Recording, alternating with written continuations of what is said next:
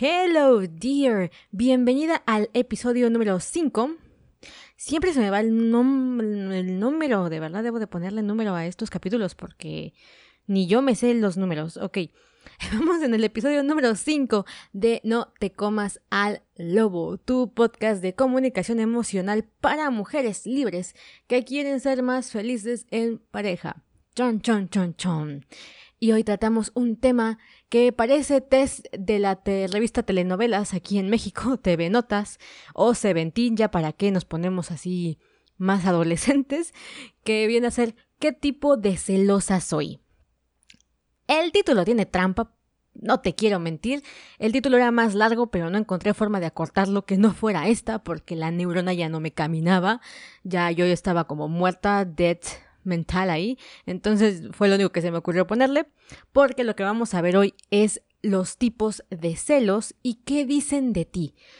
Quiero ser muy clara en esta parte. A veces hablamos de los celos como en global, pero hay diferentes tipos de celos, diferentes clasificaciones. A veces presentamos todas las clasificaciones y a veces nine. A veces solamente tenemos un tipo de celos. Y eso habla mucho de nuestra personalidad y de lo que probablemente podamos cambiar o podamos trabajar para mejorar nuestra relación de pareja. Así que quédate para saber qué tipo de celos presentas o qué tipo de celos eres y cómo podrías mejorar cada una de estas versiones. Chan, chan, chan, chan. Vamos con ello.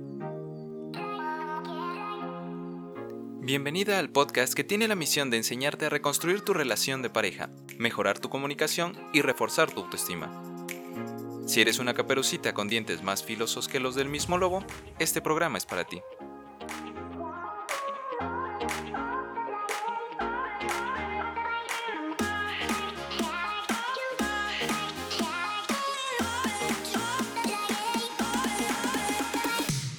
A ver, a ver que quiero ser muy clara y decir que yo he tenido todos los tipos de celos de los que vamos a hablar hoy, así que puede que te encuentres en, en algún momento esta situación en la que los tipos de celos que existen los presentas todos, pero siempre va a haber uno que es el que más te duele, vamos a llamarlo así, que es el que más mal te hace sentir y probablemente sea el que esté detonando todos los demás, porque es una especie de ciclo. Empiezas con uno y después se va ampliando el, el área de alcance de tus celos, como si esto fuera un juego, un videojuego y tuvieses un área de alcance o de impacto, bueno, pues lo mismo, tú tienes al principio del juego un tipo de celos y si no los vas trabajando contigo y con tu pareja, van creciendo, creciendo hasta que de repente se te salieron de control. Entonces, yo tengo experiencia en los tres. No es para sentirse orgulloso, pues, pero tuve experiencia en los tres. Entonces, sé lo que es estar en cada uno de esos lugares y por tanto también sé lo que tenía yo que trabajar en cada uno de esos momentos. Ahora lo sé, en ese momento, qué coño, yo no sabía nada, ¿no? De hecho, yo pensaba que era lo más natural del mundo sentir celos. Yo decía, esto lo viven todas las parejas. Y sí, sí, todas las parejas viven sus sus respectivos celos, pero cuando ya están dañándote a ti misma y a la relación, eso ya no es normal. O tal vez sí sea normal, pero no está cool. No está cool estar sufriendo, no está chido estarla pasando de la ver. No, no está padre. Yo, yo lloraba mucho.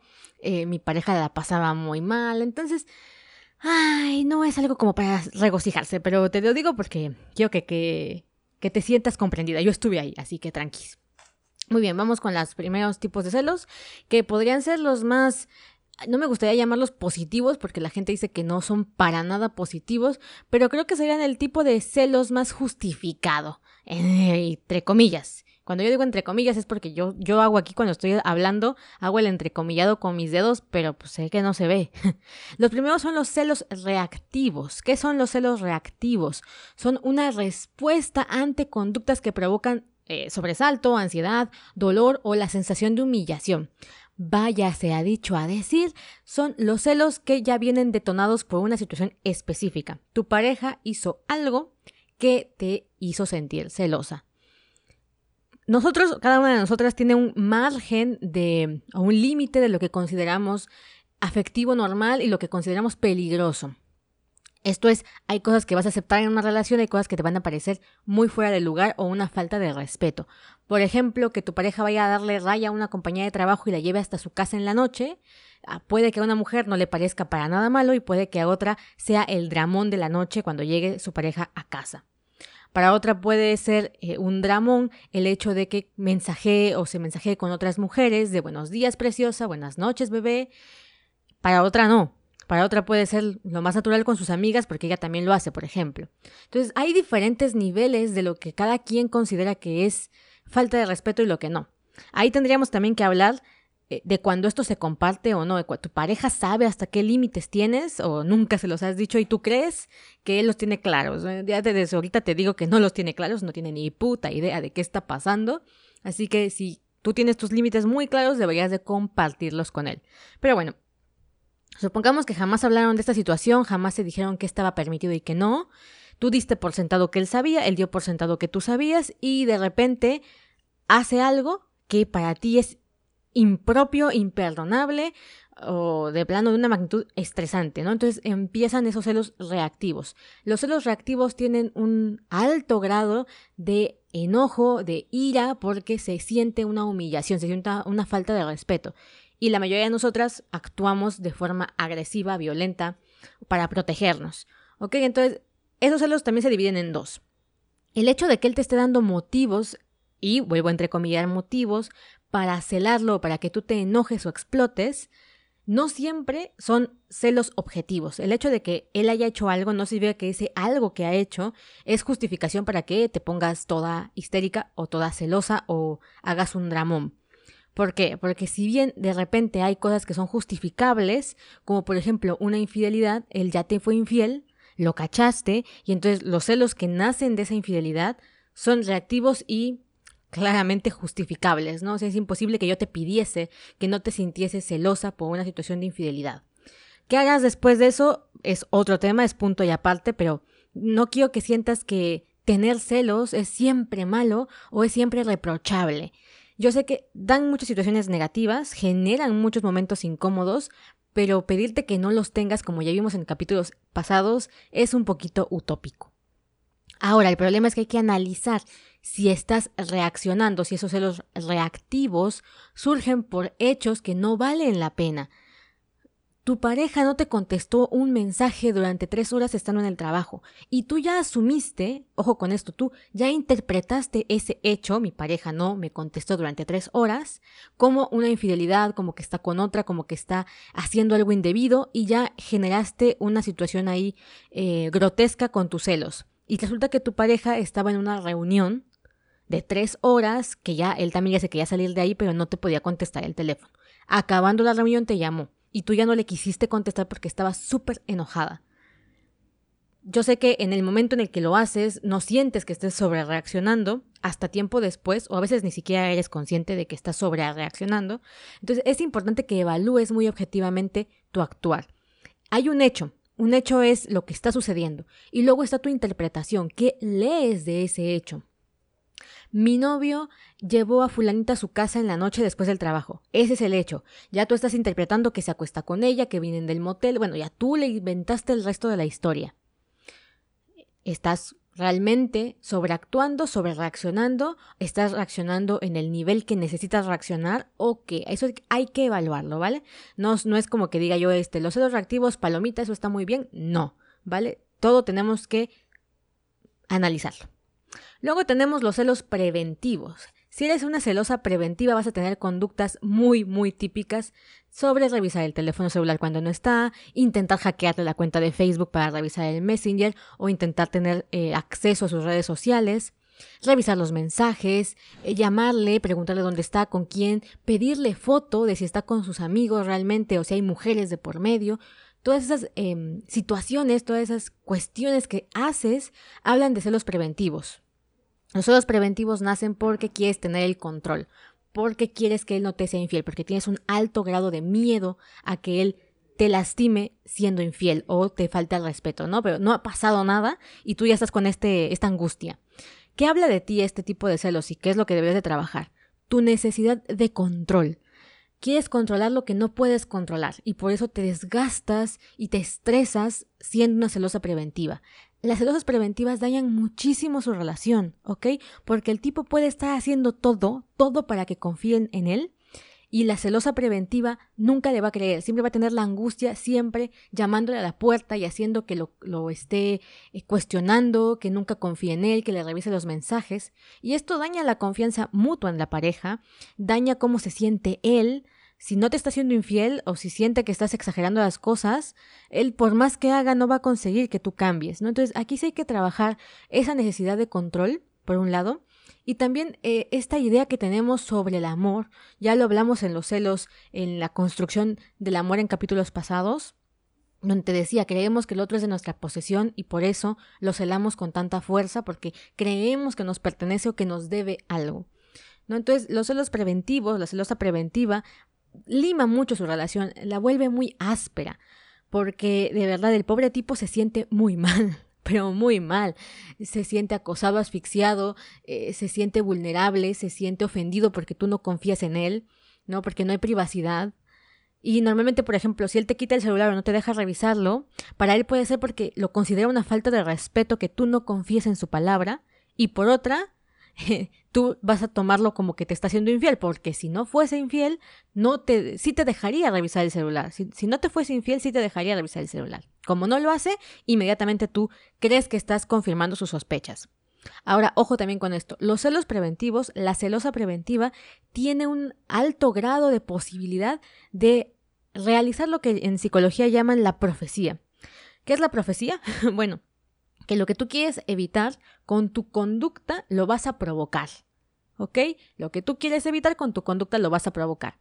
Como eres muy, muy celosa y lo estás controlando mucho, mucho, mucho, el hombre que es la, la pareja de esta celosa mm, preventiva, llega un momento en el que se harta y en vez de cortar la relación, en vez de, ah, no sé, terminar la relación por lo sano porque su pareja no cambia ese nivel de celos, decide darle motivos para para que lo cele bien, ¿no? Y entonces, si él ya sabe que de todas maneras le vas a revisar el celular, que de todas maneras vas a desconfiar de él, puede empezar a atender acciones que justifiquen esa conducta tuya o esa conducta de la celosa preventiva. Si ella ya piensa que soy infiel, pues ¿por qué no mejor lo soy? Y ya por lo menos le doy motivos para que me trate como me trata. ¿No? Entonces, esto es lo que llamamos profecía, porque la conducta de la celosa preventiva provoca que haya estas reacciones. Luego están los celos delirantes, según algunos autores. Mira, los celos delirantes no los quiero tratar porque los celos delirantes son ya personas que se han pasado de la raya. Estos ya tienen problemas psicológicos, enfermedades psicológicas que los tienen en un nivel muy excesivo, lo que llamaríamos ya incluso eh, crímenes pasionales, mm, asesinatos, secuestros, o sea, este tipo de cuestiones ya que se salen por completo de lo normal son los llamados celos delirantes. Así que ese no lo vamos a tomar en cuenta hoy, pero ahí te dejo el dato para que tampoco te sientas tan mal. Hay gente que de plano sí se le va la, la pinza de la cabeza y hace cosas brutalmente eh, fuera del lugar, fuera de lo que sería éticamente correcto. de lo ético ya se vuelven loquitos y esos son los celos delirantes pero mm, a veces todos estamos como propensos a llegar a esos celos si no actuamos eh, para irlos remediando, ¿no? Hay un desequilibrio psicológico ahí, obvio, no todas las personas vamos a llegar a ello, por más celosas que, que, que seamos, nunca llegaríamos a un nivel tan alto, pero a veces hay quienes se van eh, desgastando tanto que se van, se va rompiendo esta, este equilibrio mental y sí podemos llegar a hacer cosas muy locas, como por ejemplo me tocó ver un video de una chica, una señora creo que le hizo una amarra a su pareja para que olvidara a su ex esposa o se divorciara, no recuerdo, y para que odiara a sus hijos porque sus hijos también tenía celos de los hijos, ¿no? Entonces, si tú llegas a hacerle magia negra a una persona, tía, ya necesitas ir como checando muy bien esa mentecita. Ok, llegamos a los últimos niveles de celos, que creo que son los más dañinos. Imagínate que en los dos anteriores se puede trabajar, eh, tu pareja puede hacer mucho para ayudarte, principalmente en los celos reactivos. Hay que trabajar mucho la comunicación con tu pareja en los celos reactivos.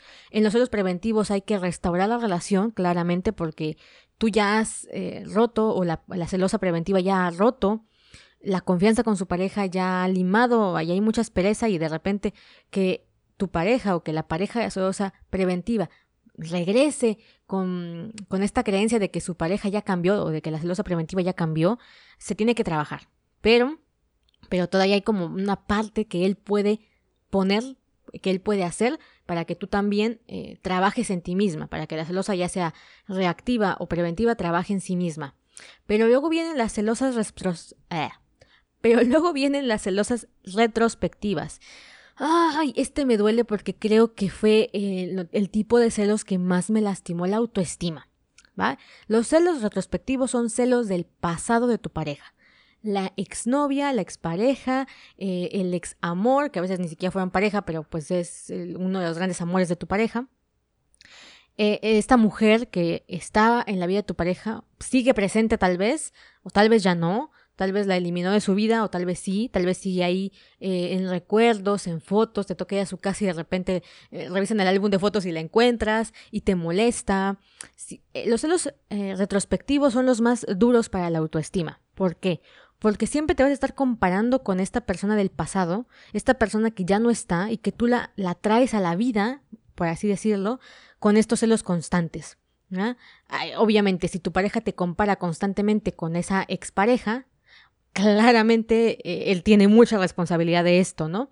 Pero si él no lo hace, si simplemente te contó su historia de vida y en su historia de vida estaba esta mujer y tú la traes al presente a cada momento, salen a comer y no quieres ir al mismo restaurante que fue con ella. Ni siquiera sabes si estuvo en ese restaurante, pero piensas, ¿y si aquí estuvo con ella? No quieres ir a los mismos lugares porque temes que eso le recuerde a la otra persona. Te comparas con ella constantemente, sufres por compararte con ella constantemente y pulula una idea que es muy dolorosa. Pulula una idea que dice, es que yo creo que jamás llegaré a llenar el lugar que esa persona dejó. Vaya a decirse lo mismo. No soy suficiente para que mi pareja me ame con la misma intensidad que amó a fulanita de tal, o sea, a la chica del pasado. Si a ella le gustaba hacer tal cosa, yo voy a hacer completamente lo, distinto para que él no se acuerde de ella, ¿no? Entonces, ese tipo de celos usualmente a quien más lastiman es a ti. Claro, también van a lastimar la relación, por supuesto que sí, pero a quien más van a lastimar es a ti, porque él puede ya haberla eliminado de su vida, puede ya ni siquiera mensajearse, puede no estar presente para nada en su vida y tú aún así vas a tener estos niveles de comparación.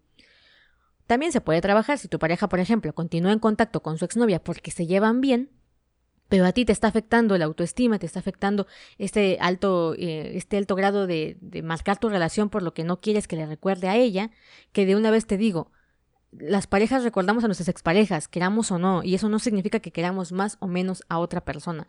Si te interesa que este que hable de este tema más a profundidad, que para mí es muy importante porque marcó mi autoestima durante mis primeros años de relación y marcó muchísimo a mi pareja sin que él supiese que estaba haciendo algo mal. Eh, da para mucho este, este tema de, los celos retrospectivos. Déjame un mensajito, ya sabes, tengo eh, donde estoy más presente es en mi Instagram, es arroba lo voy a dejar por aquí en el título tal vez de este episodio, para que me sigas. Ahí también publico muchísimas cosas extra que no, no cuento en el podcast y viceversa. En el podcast cuento cosas que no cuento en el Instagram. Eh, y para que también me digas qué quisieras que tratara, qué temas quisieras que abordara, qué es lo que más te duele que, que, te gustaría resolver en tu vida o qué dudas te generan algunos de los contenidos. Lo que necesito es como tu feedback, tu respuesta, para ir sabiendo por dónde ir, qué temas quieres que yo aborde. Entonces, bueno, te repito los tres tipos de celos para que hagamos un resumen rapidísimo. Los primeros son los reactivos, es decir, reaccionamos a una conducta que ya se presentó, ya sea de infidelidad, ya sea muy eh, subjetiva, tal vez ni siquiera hay un motivo, pero ya reaccionamos a una conducta que ya se dio. Los celos preventivos es aún no hay conducta, pero quiero ser prevenida, quiero eh, controlar la situación y por eso soy una celosa preventiva, de las que vigilan el celular, preguntan a dónde van, no confían en lo que están haciendo etc. Y ya el tercero son los celos retrospectivos, estos son celos al pasado de mi pareja, usualmente a una persona en específico o dos personas en específico que pertenecen al pasado de mi pareja. Usualmente las mujeres tendemos a tener más celos a nivel emocional, más en la pregunta, ¿me llegará a amar de la misma forma que amo a fulanita de tal? Más que en el pasado sexual. El pasado sexual le pesa más al hombre. Esto es tanto por cultura como por biología. Al hombre le pesa más el pasado sexual de su pareja que a la mujer. Pero lo hablaremos en otra charla. Perfectísimo, entonces muchísimas gracias por haber estado en este capítulo número 5. Si te, gusta, si te gusta el podcast, no te olvides de suscribirte, ya sea vía Spotify o vía iTunes. Aquí andamos presentes y si quieres contactarme o simplemente saber más de lo que hacemos aquí en No te comas al lobo, está mi Instagram eigabif o mi página web eigabi.me. Nos estamos viendo, leyendo y escuchando. Bye bye.